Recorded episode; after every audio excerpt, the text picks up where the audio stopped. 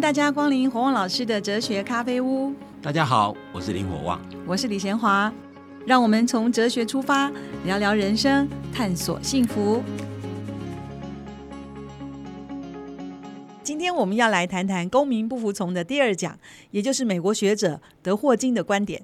我们请黄老师来给我们介绍一下这位学者。好，我们上次介绍罗尔斯对公民不服从一些主张，我们这次要介绍美国另外一个自由主义大师，叫 Ronald Dworkin，我们把它翻成叫德沃金哦的公民不服从理论。那在介绍他的理论之前，我简单描述一下他的生平，因为他生平也有有点有趣哈。DeWolkin 在一九三一年出生在美国的罗德岛，那他同时得到哈佛大学跟英国牛津大学的法学学位、法律学位哦。那毕业以后，他曾经追随一个很有名的法官工作。那这个法官曾经写信给最高法院的一个大法官。各位知道，美国的大法官不容易啊！美国大法官只有九位，而且是终身职，所以大法官在美国法官比律师那个形象跟地位高非常多哈。那他的他工作的这个法官呢，写信给最高法院一个大法官，他在信中表示说，这位年轻人哦，可以打败所有的法律界的其他同仁。哇！也就也就是他是他是他所用过的职员里面最好的，这么优秀，对，就很优秀。那一九五八年到一九六二年。他他在一间知名的律师事务所任职，主要的工作就是国际贸易哈。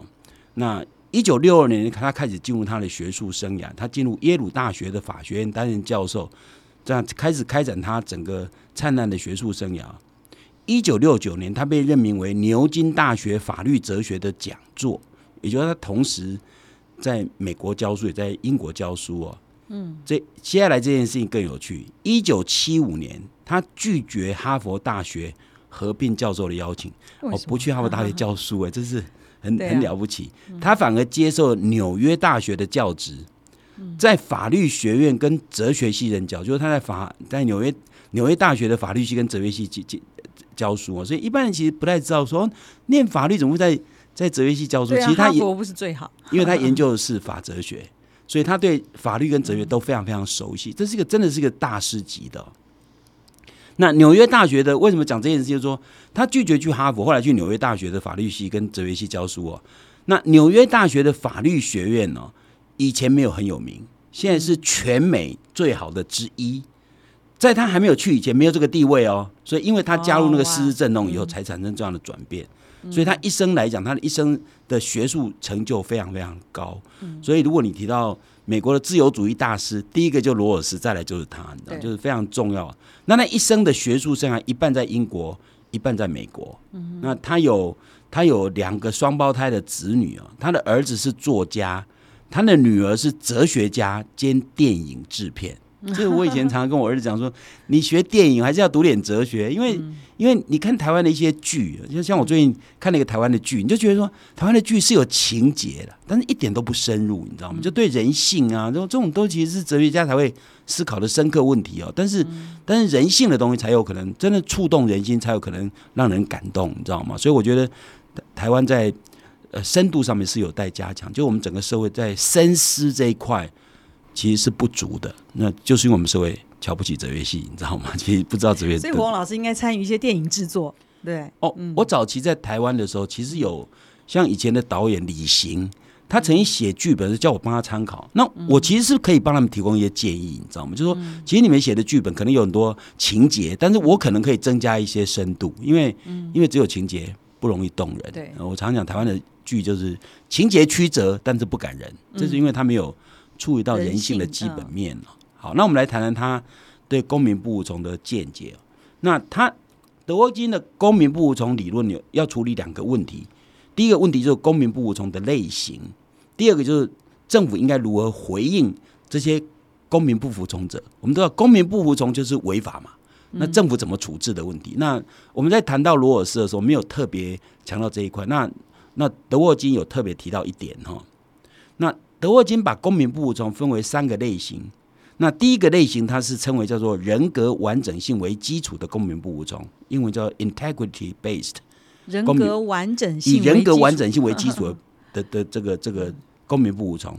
他举的第一个例子就是美国在内战之前，那国会制定所谓奴隶逃亡法案，叫做 Fugitive Slave Act。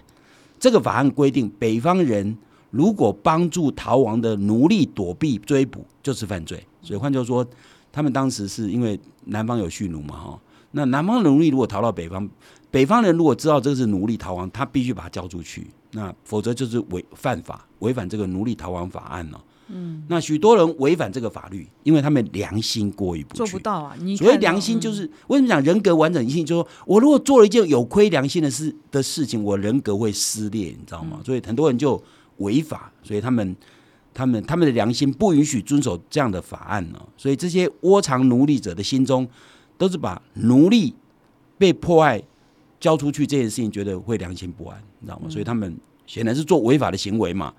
那第二个例子就是基督教的这个叫叫耶和华见证教派啊，他们禁止教徒向旗帜致敬，就说这个教派呃基督教很多教派对不对？这个教派禁止他们的信徒对任何的旗帜致敬。而当时美国有许多州的法律啊，要求学生每天的开始都要向美国国旗致敬，像台湾早期有朝会嘛，就跟国旗致敬。那这个教会是不允许，这个教派不允许他的信徒这样做，所以这个见证教派拒绝服从这样的法律。因为遵守法律会违反他们的宗教信仰。我们讲过，宗教信仰其实是种良心信仰，所以你会违反良心，就人格会被分裂，你知道？所以为什么叫人格完整性为基础的公民不服从？就是说，这个法律规定违反他的良心嘛，所以他不服从，他不服从，但是违法哦。嗯，当法律要求人们做一件良心上禁止的行为的时候，几乎每个人都认为说，那这种情况下当然是违反法律才是。才是正确的行为哦，嗯，所以这类的违反法律的行为，我们当然也不适用于你。你如果说我今天因为做这件事我会良心不安，那那我可不可以？我可不可以基于良心不安，我去做暴力或进行恐怖主义来要求政府呃改变法律？这这是不可以的，因为因为一个人如果良心不允许他遵守某些法律，也不会允许他去伤害别人，你知道吗？所以。呃，我如果今天是基于良心违反法律，绝对不可能基于良心采取暴力。那所以这一类的公民不服从，不可能采用暴力或恐怖主义的手段。比如说，如果一个人基于宗教信仰拒绝上战场打仗，是有这样宗教信仰，他们他不愿意不愿意战争嘛，所以不想杀人，不想杀人。所以如果如果今天政府是征兵政策，这时候他违反他，就是属于这一类的公民不服从，因为他觉得他基于宗教信仰良心，他就。他他不愿意上战场嘛？上战场可能会杀人嘛？但他不能以绑架人质、威胁政府的方式进行公民不服从，因为这样会被绑架人处于极端恐惧之中。那你如果良心上战场会良心不安，你绑架人怎么怎么不会良良心不安呢？所以事实上，第一类的不服从是基于良心，但这一类不服从绝对不可能允许你采取暴力的方式进行他的违法行为。所以你的违法行为可以说我就是。我就拒绝出席，然后被政府抓，这可以，但你不能说我绑架人质，政府不能你来抓我，就我就把这些人质怎样怎样，这是不可以的。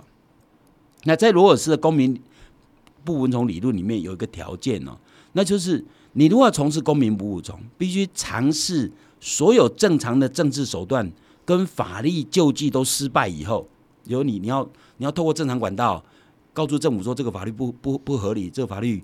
不适合，你要透过正常管道让法律改变以后，你才可以违法。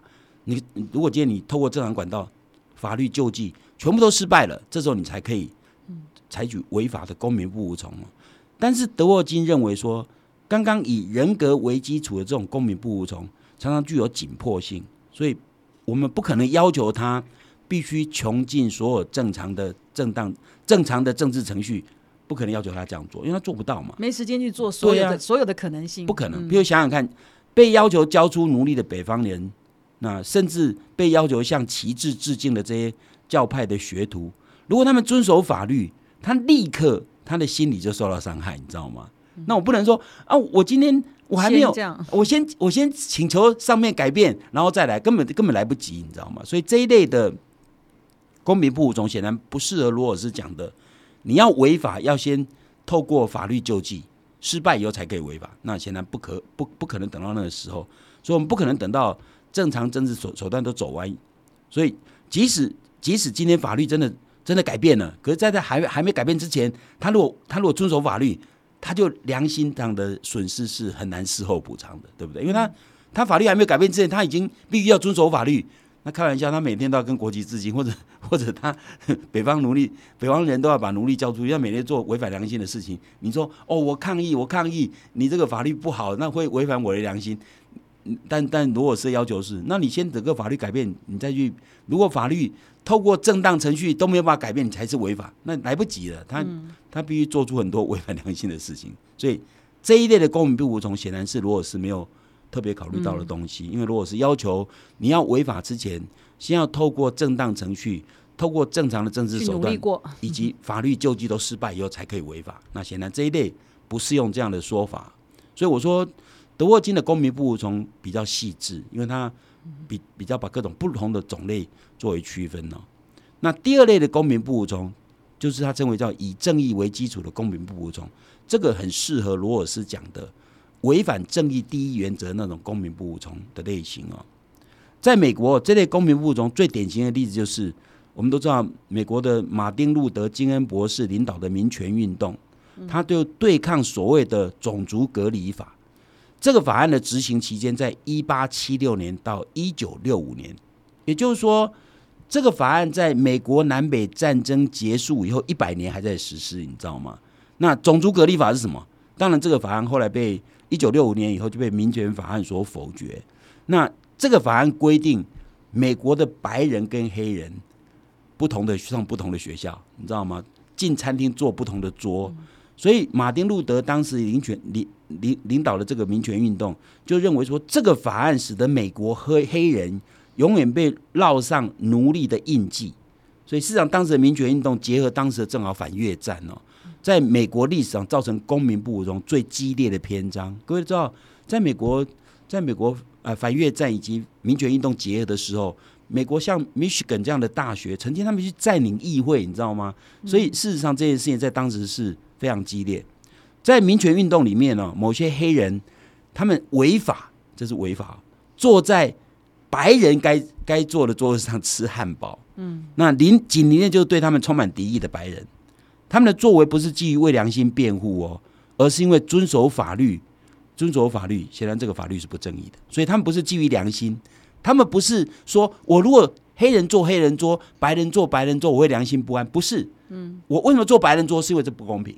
不正义，所以他们是基于正义的理由，故意去做，对，违反违反违反法律的规定。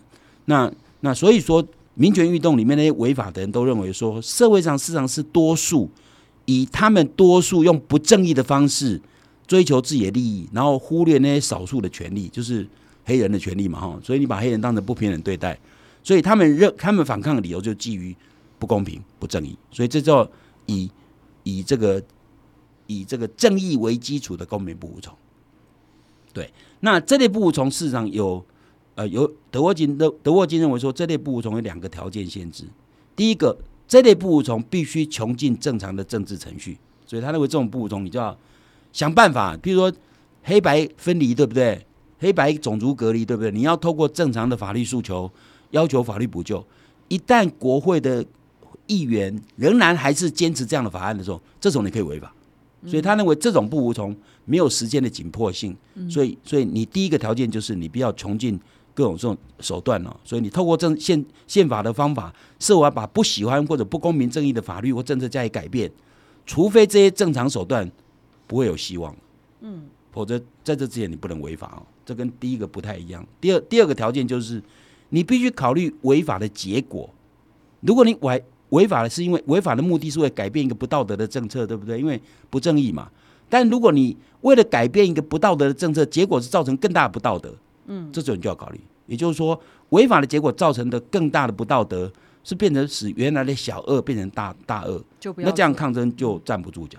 譬如说，黑人以绑架人质的方式要求政府去除这个法案，那这样的违法行为显然是没有办法合理化，因为因为你为了一个小恶。做了一个大额，你知道，绑架人只，人民的生命受到威胁。那你原来只是种族隔离而已，那你现在变成威胁人的生命，这当然不可以嘛。所以你要考虑你的结果。对，嗯，好，我们上半段先谈到这边。今天介绍德沃金的观点，他把公民不服从分为三类。那刚才火旺老师讲了两个，一个就是以人格完整性为基础的，另外一个就是以正义为基础的。我们休息一下，再来继续讨论。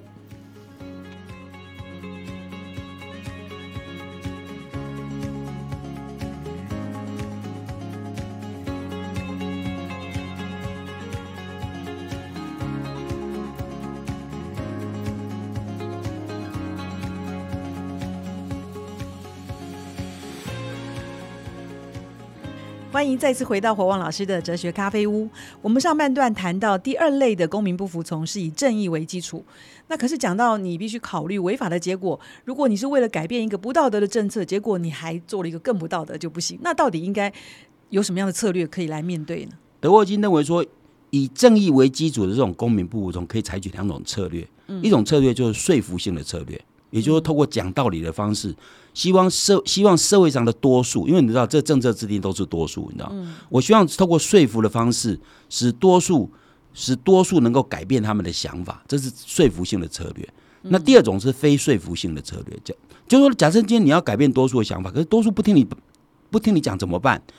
所以，所以这非说服性策略不是要改变多数的想法，而是增加他如果照原来的法律或者政策去实行，它的成本会很高。因为，因为，因为如果多数发现说，哦，如果继续执行种族种族隔离政策，代价太高了，他可能就放弃，你知道？譬如说坐牢，以坐牢作为威胁，我我就是违规坐牢。比如说南非的曼德拉是最明显的例子嘛？南非当时在种族隔离政策，他的做法就是完全是非说服性策略，他没办法说服白人统治者嘛，他就自愿去坐牢，没有，他就故意违规嘛，然后抓去关嘛，关很久，所以。南非曼德拉关了二十五年呢，对，恐怕还不止哦。所以，所以换句话说，就是又坐牢威胁。因为，因为白人即使有能力把曼德拉抓去关，但他受到社会舆论的压力会越来越大。嗯，当他关的越久，他的压力就越大。这种是非说服性的，用自己。那比如说那种绝食啊，那种也是。对，或者妨碍交通，或者阻止政府部门有效运作，绝食也是一种方式。就是说，就是说我我用非说服性的策略，我我我跟你讲没用嘛。因为我跟你讲道理，你根本不听嘛。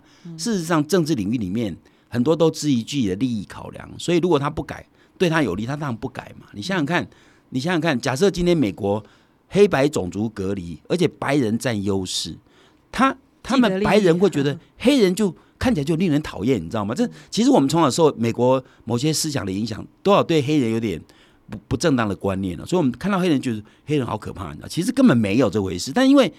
因为刻板形象造成这样的结果，所以对白人而言，早期可能连他们的子女都被养成对黑人其实是觉得黑人可能是犯罪分子，你知道吗？所以如果能隔离，当然很好啊。那你今天透过说服的方式，当然没办法说服嘛。所以他们用抗争的方式，就是非说服性的策略，这两种都可以做哈。好，那第三类的公民不服从，就是以政策为基础的公民不服从，政策政策为基础。所以这一类公民不，我刚刚讲第二类公民不服从，类似罗尔斯讲的。违反正义第一原则，就是违反正义第一原则，或者违反违反机会均等原则的时候，适合于当公民不服从。因为违反正义第一原则，代表没有把人当平等对待；违反机会均等原则，代表你在就职的时候没有对人公平对待。所以，对人没有平等对待这件事情，都可以透过很明显的证据来来诉说。所以，比较适合于公民不服从。但是，第三类的。德沃金所谓的公公民不服从的第三类是以政策为基础，这一类的东西在罗尔斯的公民不服从理论里面认为是不适合的。为什么？因为他认为说以政策为基础的违法行为，因为一个政策一旦由多数制定，代表多数会觉得这个政策是合理的。那你少数认为这不合理，或者少数认为这是不公平、没有利益的，那少数的想法跟多数想法会不一样的时候，怎么办？因为翻盘会变成公做公有理，婆说婆有理，所以罗尔斯才认为说这类的公民不服从很难成立，你知道吗？但是德沃金却认为这类公民不服从还是有可能会成立哦。那我们讲前两类的公民不服从涉及到原则理念，那这类的公民不服从涉及到对政策的判断。那为什么对对政策采取违法的方式进行抗争？是是因为人们有时候觉得违法。是不是认为说这个计划不是不正义或不道德，而是因为他认为说这个政策对多数或少数都是明都是不明智的，都是愚笨的，都是危险的。你知道，我今天跟你讲，你做这个政策，虽然你们多数做这个决议，但是我会觉得说这个政策对你们多数也没有好处哎，所以我抗争是告诉你们，提醒你们说你们这政策是不对的，因为对你们也没有好处。那德国军举的例子就是在冷战时期，美国在一九五零年代哦，开始在欧洲部署核武器。包括在意大利、德国、比利时、荷兰的军事基地，甚至土耳其都有核弹的部署。那这样政策会进行公民不服从的人，就认为说这个政策显然是危险的。因为为什么部署核武器？因为当时冷战时期就围堵苏俄嘛，哈，所以在欧洲各地部署核飞弹。那有人认为说，你部署核武器，呃，或者部署在军事系部署核飞弹这件事情会引发战争。可是有人认为说，那政府为什么美国为什么部署飞弹？他认为这样才能吓阻战争。那到底他能吓阻还是引发战争？这是不是公说不有理，婆说婆有理？嗯，所以所以德沃金认为说，这类的抗争者有他一定的道理。那那抗争者，所以抗争者基本上不是为了自己利益，也不是为了。而是认为连多数都应该反对这样主张才对，因为他认为这是从任何人的观任何人的观点来来看呢，政府的多数，就国会的多数做了一项错误的决定，而且是一个悲剧性的选择。所以他们目标不是不是要强迫多数说哦，你们这是不正不公平不正义，因为这很难说是公平正义的问题，你知道吗？那也不是说也不是要他们说你们你们没背着良心，这跟那个完全无关哦。也就是说，从事公民不无忠者，他们抗争的政策，他们认为为什么要抗争？因为他认为这样不止对少数，而且对社会上的多数，甚至对社会上每一个人，这都不是一个好的政策。所以德沃金认为说，这类的公民不服从有一个特别的要求，就他不能采取非说服性策略。哦哦，这很重要哦。嗯，因为你想想看哦，为什么这类的公民不服从不能采取非说服性策略？因为你要增加社会成本，要政府让步，而你却没有压倒性的理由说服多数，这不是我如果对你让步，等于被威胁，必须说服，被对，所以他不能采取非说服性的。因为如果今天你认为这个政策是不智的，你已经提醒了多数，说你这是不智的，那多数如果经过你这种抗争，经过深思熟虑，我觉得还是这样才是明智的，那怎么办？对啊，我们总不能服从少数吧？所以为什么不能采取？非说服性策略就是，如果涉及到政策，任何政策最终还是要回到多数决，因为民主国家多数决仍然是最核心的规则。我们今天对同一个政策有不同看法的时候，那我们最后只好诉诸表决。比如说，台湾到底要不要继续使用核电？支持者有他的道理，反对者有他的道理，到哪一个是对呢？没有一个人可以。马上说明说，哦，支持的就是不正义的，或者反对的就是不正义。我们很难这样，很难这样做决定，因为都有他的理由嘛。而且这些理由有些都还具有说服力，你知道吗？那到时候怎么办？有人认为说，经济发展如果没有核电，我们的电力不可能稳定，对不对？外国人不可能来投资，尤其是高科技，他不可能来台湾设厂，因为一设厂的结果，一旦停电，一损失几亿，你知道吗？所以为了经济发展，所以一定要核电。那反对人会说：“我们干嘛一定要核电？我们可以过一个比较平、简单、朴实的生活啊！像台湾早期社会，呃，虽然经济不是很发展，可是人过得还是蛮幸福的。这就是价值观的冲突。所以价值观冲突很难下一个结论说谁对谁错，你知道吗？还是服从多数。所以最后，最后，如果政府到底要不要使用核电这件，最后还是要诉诸表决。所以诉诸表决就是多数决决定政策。那这是民主政治没有办法的办法。”所以这时候你不能采用非策略性的、非说服性的。所谓非说服就是用要挟的方式要求要求多数改变政策嘛。但你如果没有压倒性的理由可以说服多数，你采用非说服性策略，就是直接抵触民主社会最重要的核心价值。那个价值就是就是多数决，任何决策要以多数决作为。作为原则啊，所以换句话说，对一个见仁见智的政策，这这也是为什么罗尔斯比较不赞成涉及到正义第二原则的差异原则的时候，就是经济政策的时候，不适合公民不服从的原因。因为你涉及经济上的争议，我们常常讲说十个呃九个经济学家有十种意见，那你到底谁对呢？你很难有个标准答案在那边，那最后只能出出表决嘛。所以这类的政策，你要违法抗争，似乎不太具有说服力啊。嗯，所以所以德沃金认为说，对，你可以。你可以，你对于政策不满意，你认为政策是不明智的，你仍然可以违法抗争，但你的抗争方式不能透过威胁，不能透过呃这个这个这个这个要政府付出很大代价这样的策略，这是不不行，只能用说服性策略对，所以这是这是这个德沃金分的三种公民不服从的类型，一种是。一种是以人格完整性为基础，一种是以正义为基础，一种以政策为基础啊。所以换句话说，这三类东西，那我们等下一讲要开始谈，那太阳花学运是什么哈？我我想讲这个东西啊。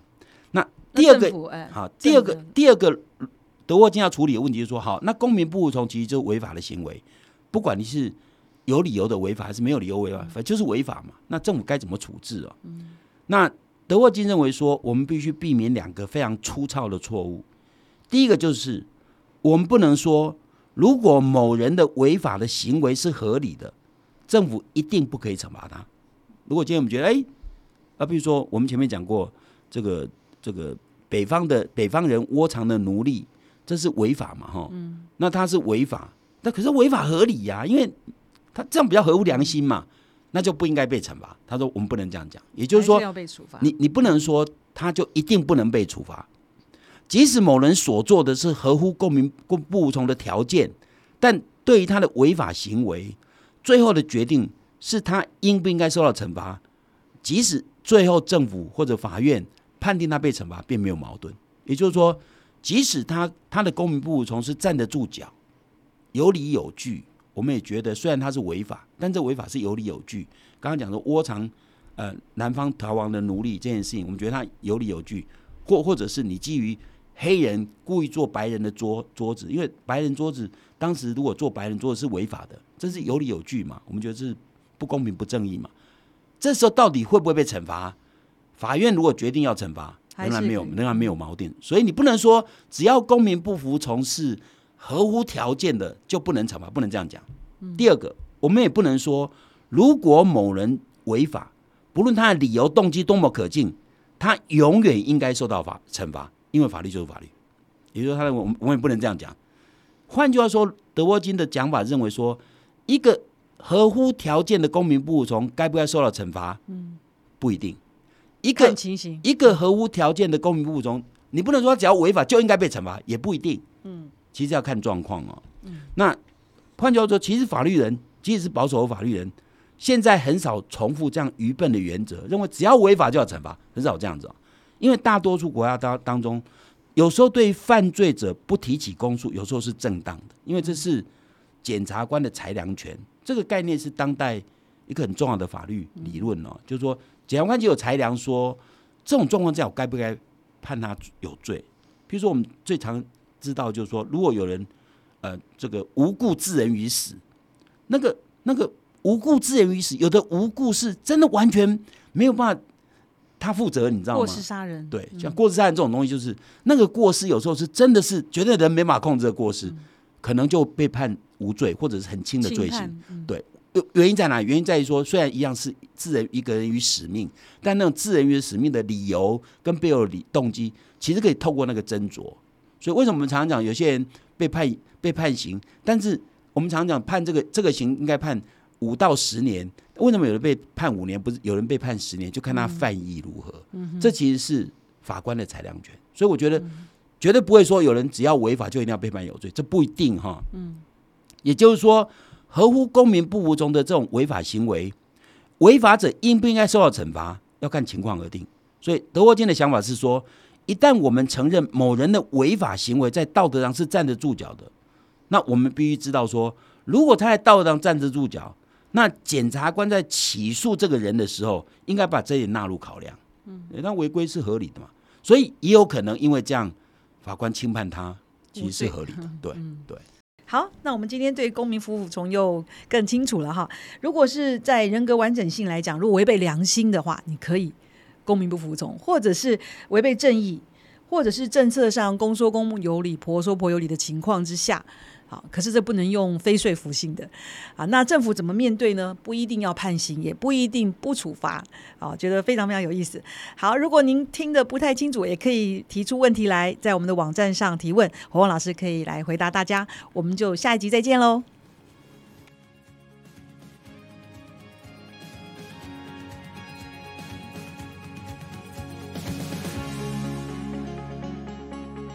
国王老师哲学咖啡屋这个节目是由新生代基金会赞助，你可以到脸书留言提问，也可以到官网查询节目更多的内容。